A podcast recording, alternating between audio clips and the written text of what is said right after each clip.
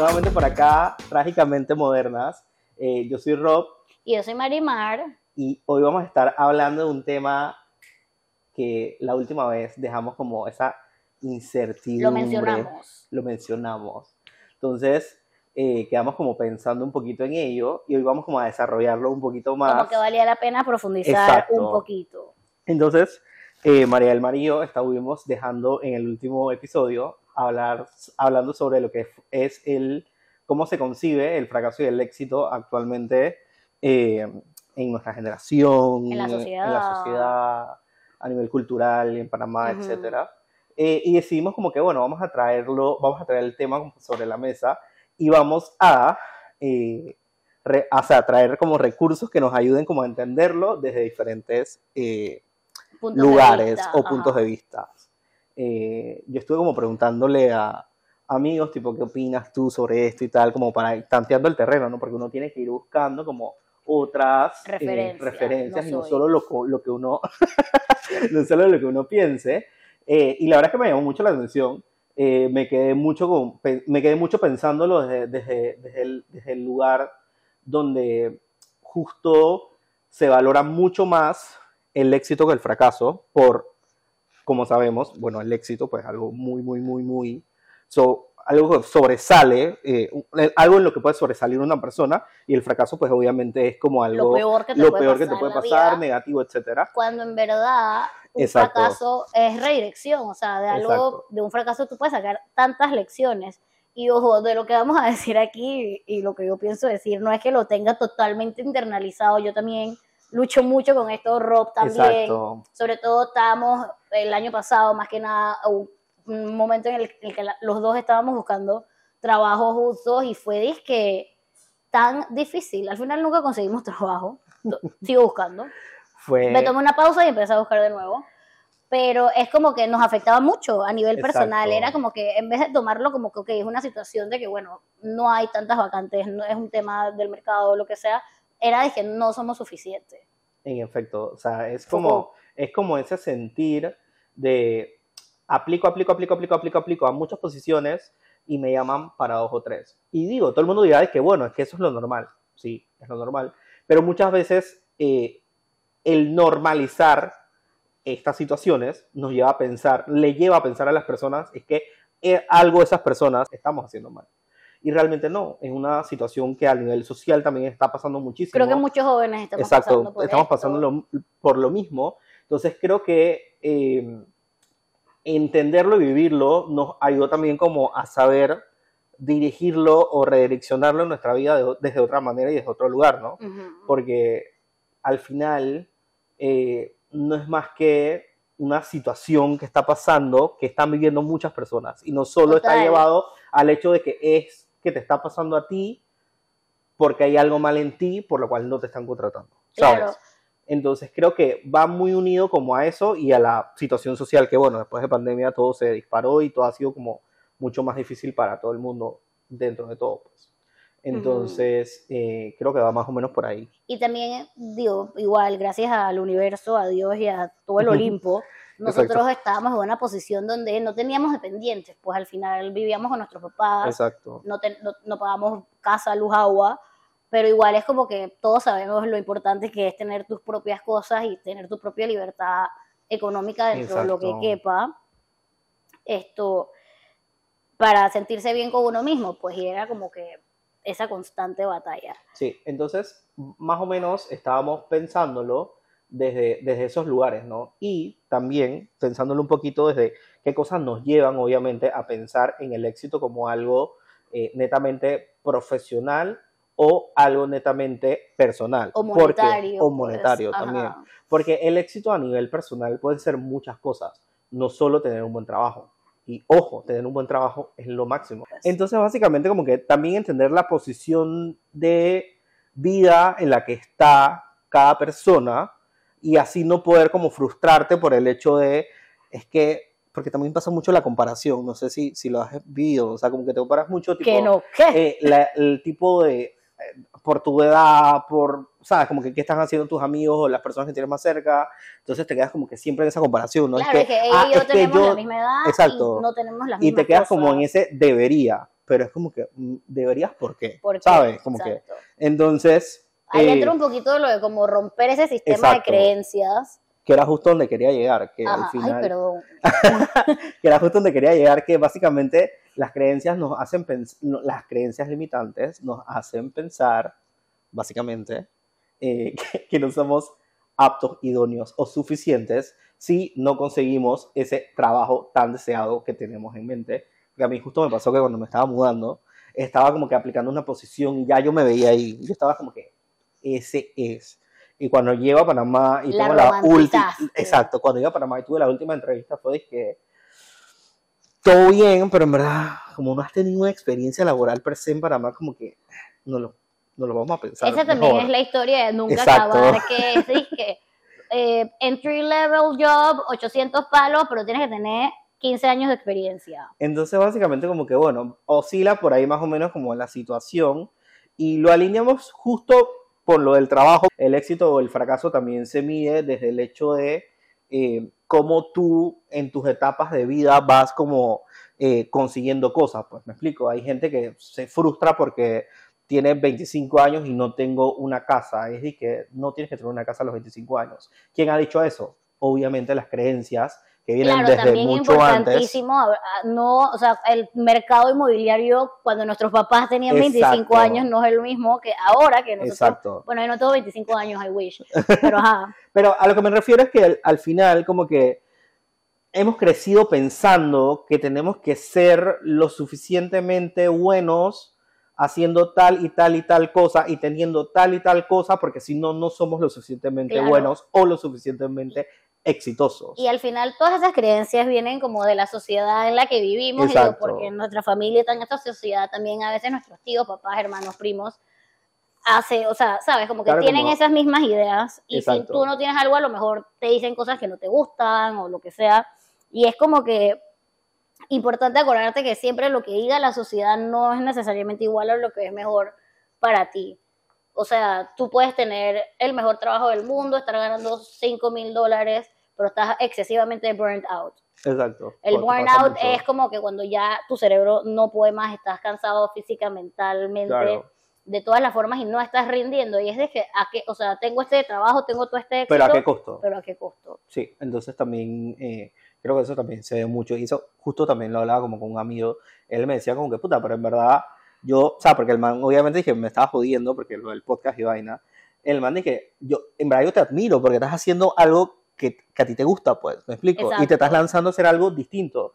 Y yo dije, aquí donde me estoy nerviosísimo y cagadísimo del, miedo porque me estén grabando, les decía, porque le estaba contando, pues que el primer día los primeros 10 minutos fue risa y no podía arrancar, básicamente.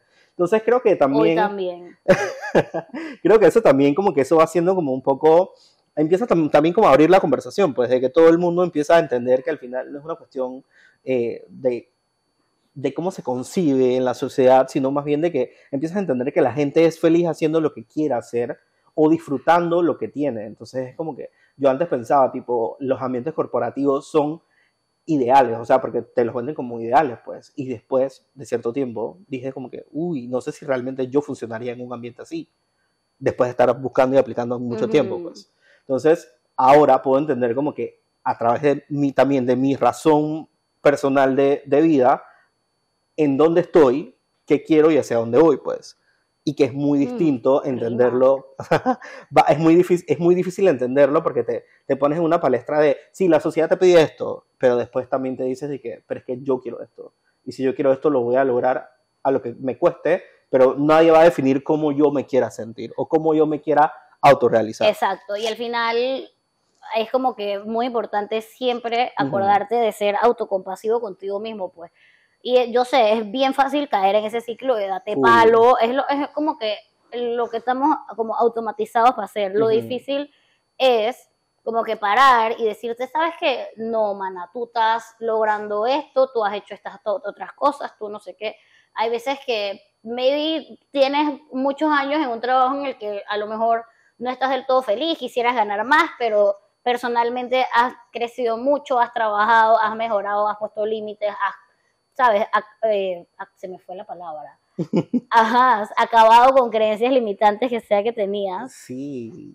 Y... Soy. A mí, exacto, somos, somos, porque hace dos años no, no teníamos esta tranquilidad al estar en la constante búsqueda de trabajo. No, no estábamos dije, serenas, como la mar. Exacto. Estábamos desesperated. Exacto. Y estábamos como pensando como que, puta, ahora llegas, eh, tienes que llegar y buscar trabajo, y es como que, ¿y, qué, qué, va a pasar realmente? ¿Sabes? Como que, y estamos aquí dos años después, sabiendo que las circunstancias, pues, estamos en donde estamos estamos lanzándonos a hacer algo totalmente distinto, pero estamos felices. Entonces es como que eso es lo importante. Total. Eso es lo realmente Yo por lo menos que, tú te sientas feliz. Tengo cerca mi cumpleaños número 30 y es como que me quiso dar, pero lo paré. No sé, amiga, no me obligues. que a mí no me gusta celebrar mi cumpleaños, basta, ya estábamos hablando de esto. Pero que es como que hay todos estos mensajes y creo que nuestra generación ha cambiado un poquito eso de que las cosas se dan a tu tiempo. Es súper importante. Eh, o, lo, o, lo, estamos empezando a cambiar, a abrir la conversación. Sí, sí, sí, Porque hay muchos mensajes que a los 30 tú tienes que tener casa, marido, hijo, y yo estoy bien lejos de todo eso. Y ni siquiera sé si es algo que quiera. Bueno, los hijos, pues. Quiero marido.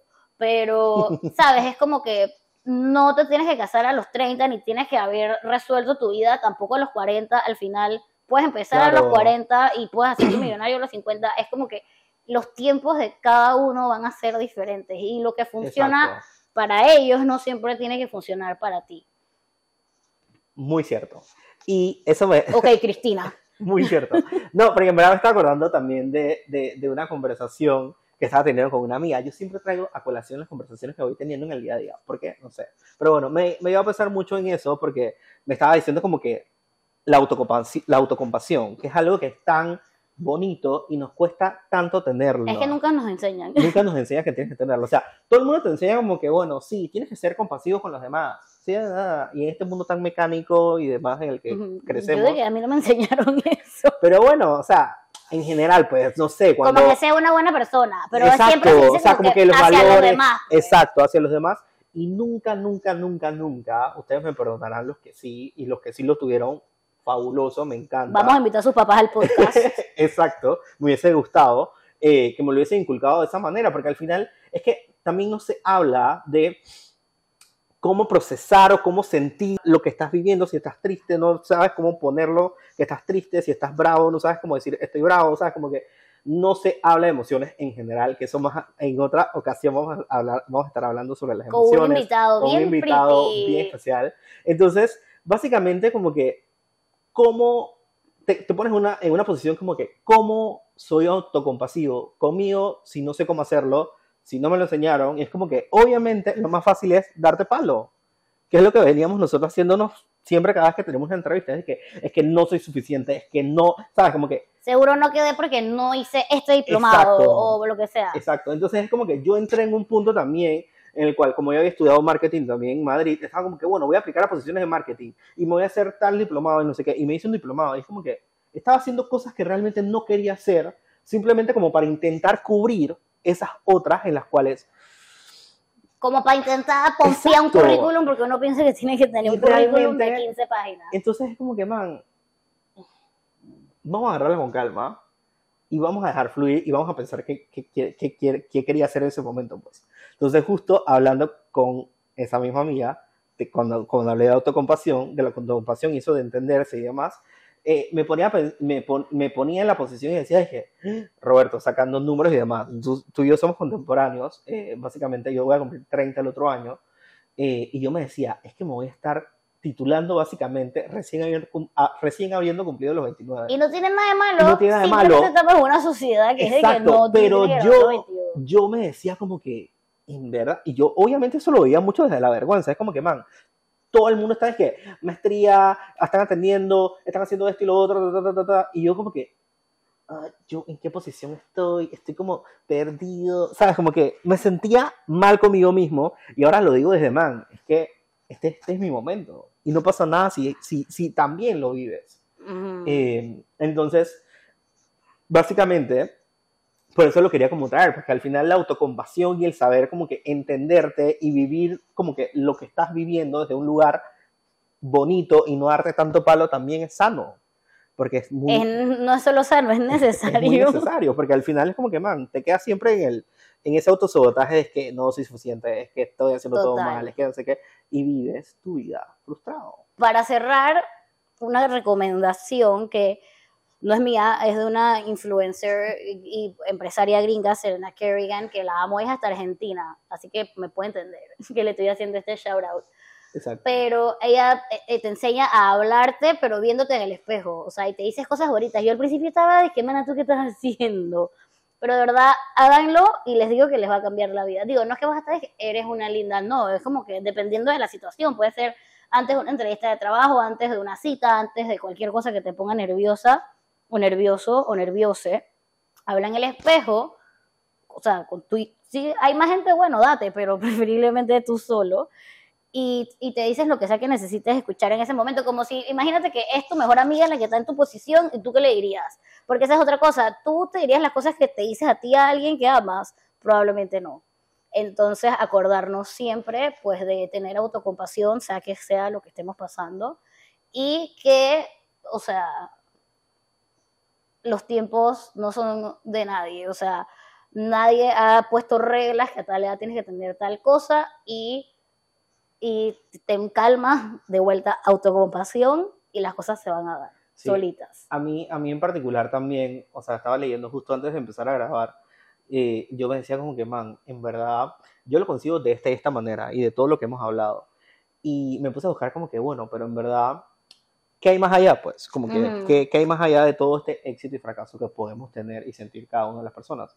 Y encontré una frase que me encantó, que dice que no reconocer todos los éxitos que hemos logrado en la vida, sin importar su tamaño, es la forma más común de fracaso. dejamos con eso, porque en verdad creo que va muy alineado con todo lo que hemos hablado. Al final es un total fracaso no reconocer las cosas buenas que te han pasado en la vida.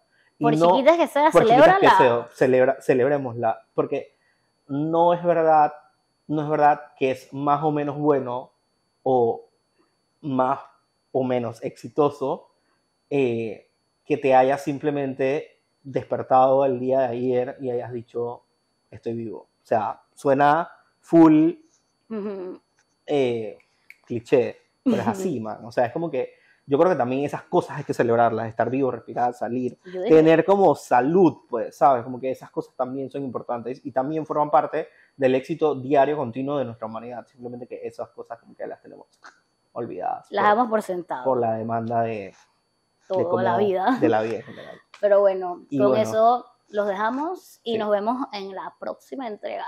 Chao, chao.